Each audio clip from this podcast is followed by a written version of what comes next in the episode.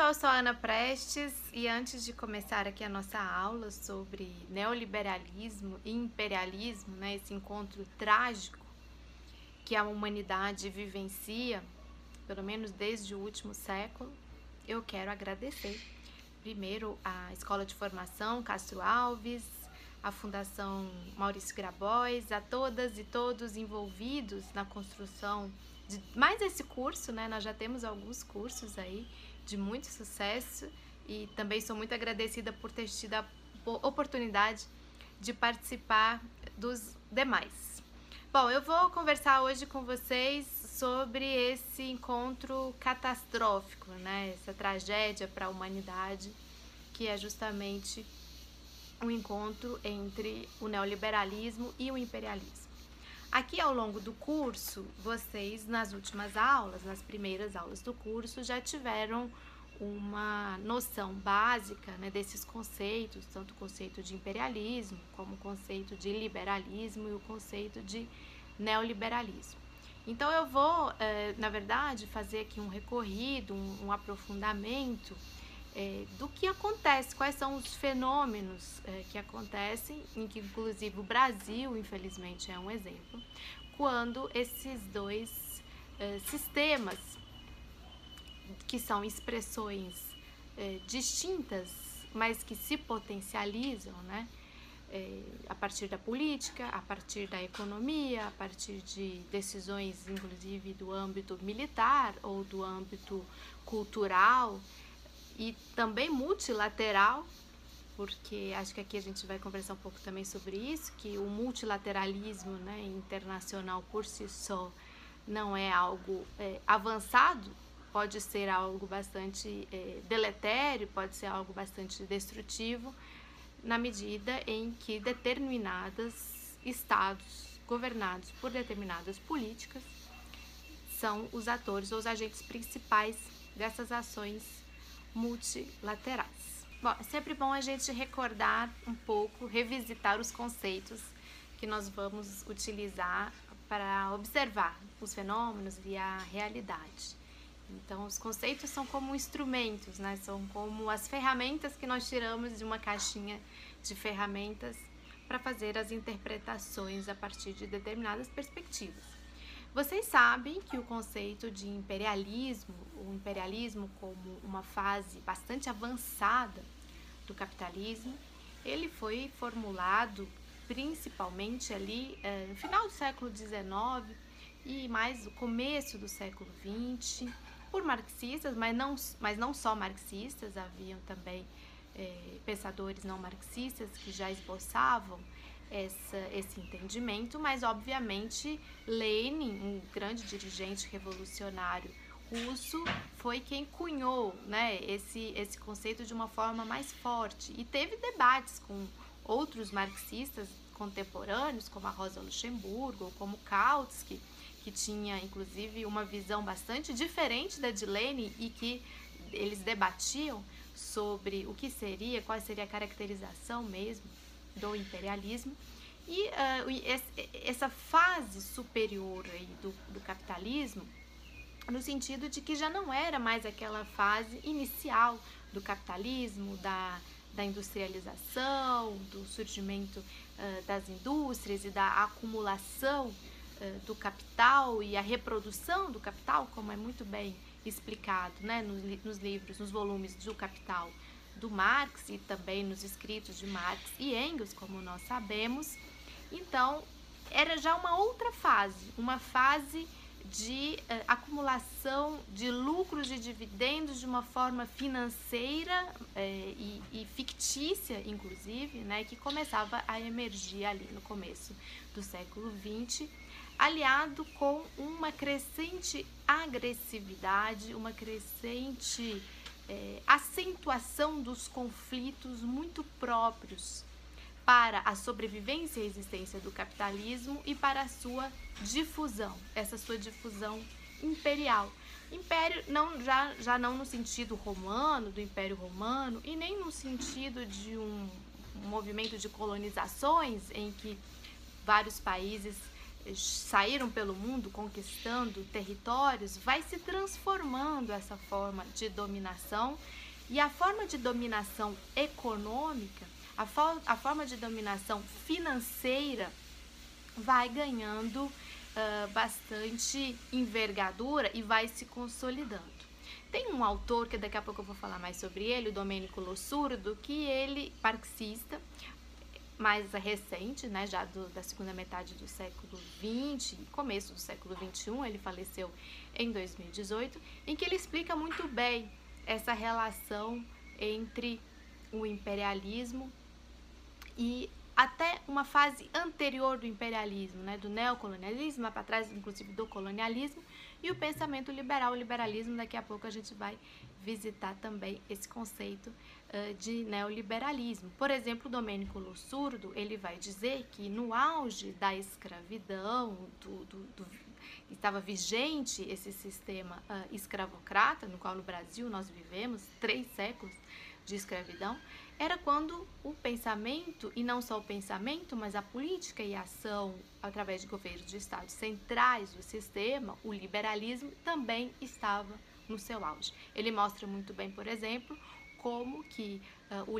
a escravidão ela acontece não apesar do liberalismo, mas por causa do liberalismo e da necessidade de geração de uh, capital, reprodução desse, desse capital lá uh, já numa outra fase né, do capitalismo que não essa que a gente vai vivenciar no século XX. E esse conceito do imperialismo, voltando para o Lenin, para Rosa e para os demais marxistas, também foi formulado no momento eh, das grandes guerras mundiais, né, da Primeira Guerra Mundial especificamente, de 1914 a 1918, inclusive é o momento em que ocorre a Revolução Russa. A Revolução Russa ela ocorre no meio da Primeira Guerra Mundial, né, em 1917. E esses revolucionários vão ter que lidar com essas contradições interimperialistas, inclusive explicar para os povos que, que, que, com quem eles estavam ali lutando por emancipação, que foram justamente os povos que fizeram, né, o povo russo que fez a Revolução Russa, que essas guerras não valiam a pena, porque não eram guerras dos trabalhadores, das trabalhadoras, eram guerras das elites interimperialistas, que a verdadeira guerra eh, dos povos na verdade, é por justiça e por justiça social e uh, a favor de uma paz mundial e não a guerra militarista, armada, eh, genocida própria do sistema imperialista e própria desses sistemas que beiram uma, uma neocolonização, digamos assim, justamente através dessa dominação uh, econômica. O fato é que ao longo uh, do século XX, principalmente na primeira metade do século XX e no pós, e no, no, logo no pós pós-guerra, emergem uma série de políticas, políticas uh, da social-democracia, baseadas no keynesianismo, que vão uh, recuperar um uma coordenação de Estado a favor de benefícios sociais ou do bem-estar social para as suas populações. Isso foi muito forte, por exemplo, na Europa, como nós todos sabemos, é bem conhecido, né, o estado de bem-estar social europeu.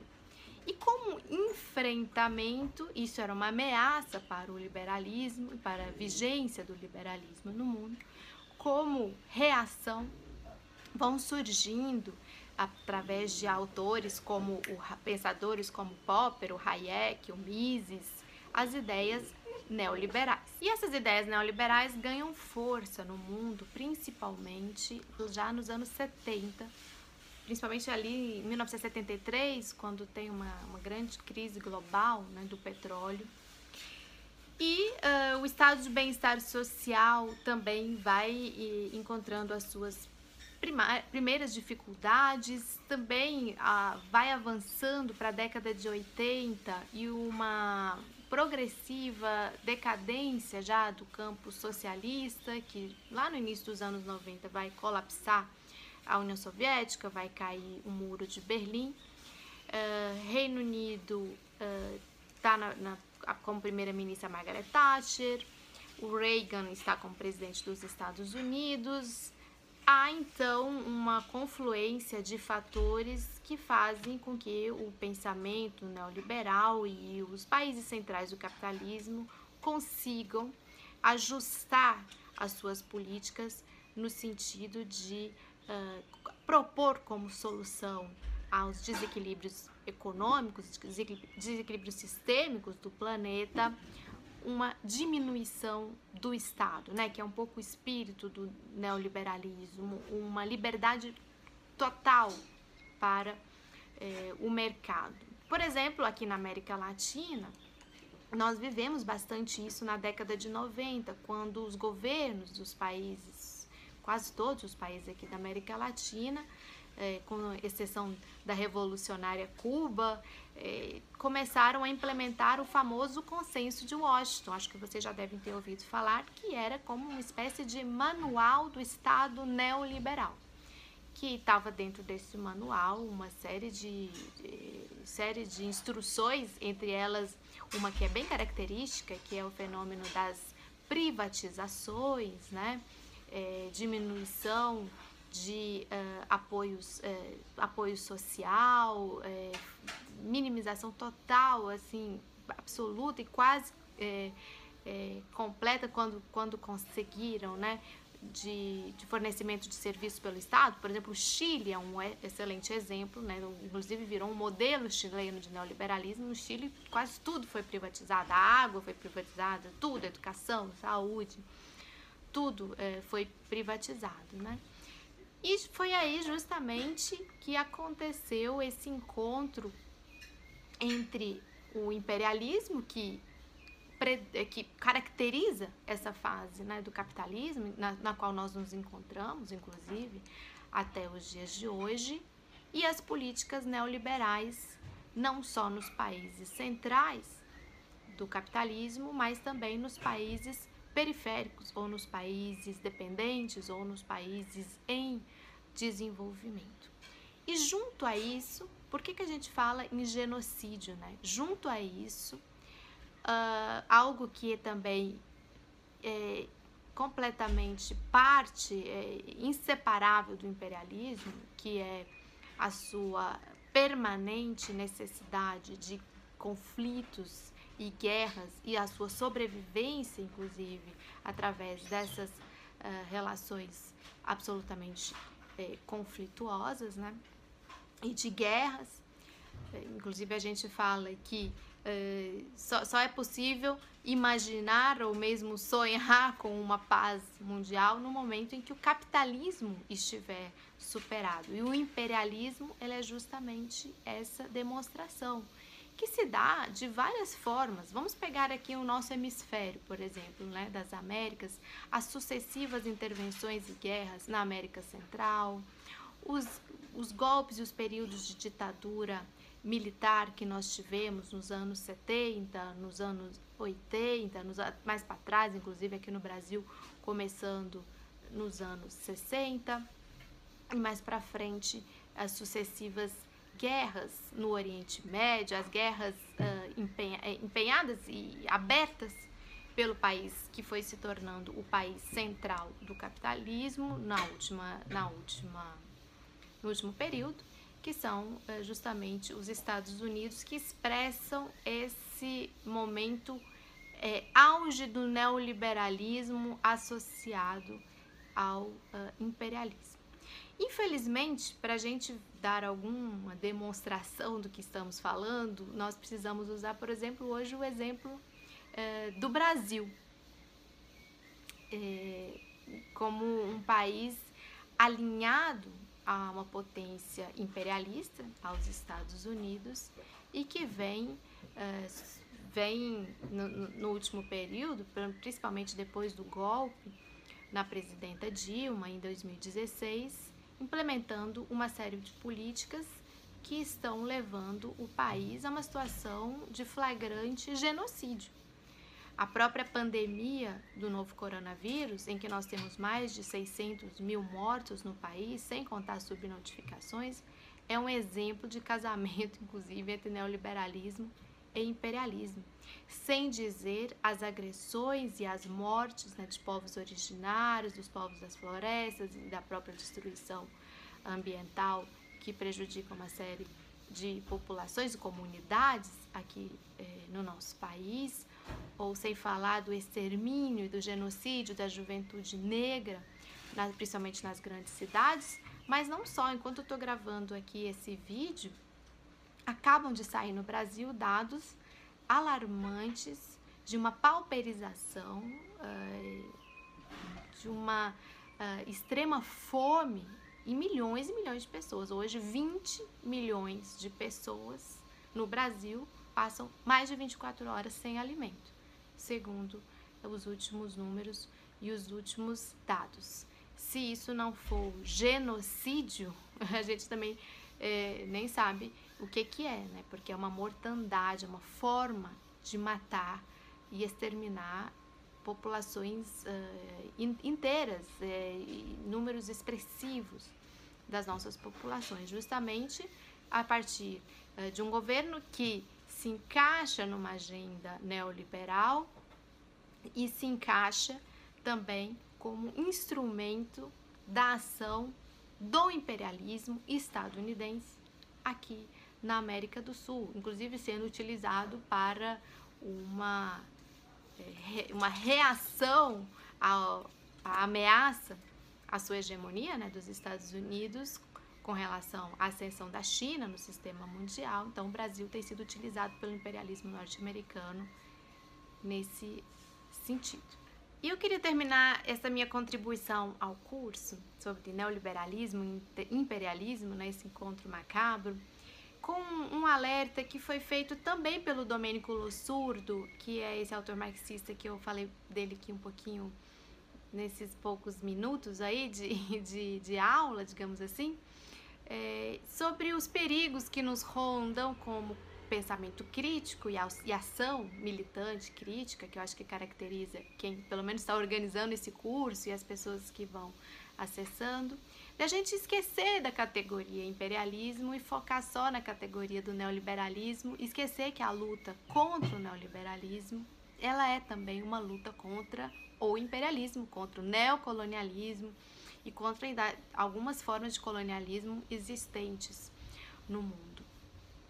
Também isso é, acontece porque em alguns momentos é, nós caímos, podemos cair né, é, numa certa lábia que ela é muito poderosa dos liberais e dos neoliberais, de que eles são os grandes defensores da democracia e que o neoliberalismo está complementar ou associado ou indissociável de regimes democráticos e precisa da democracia.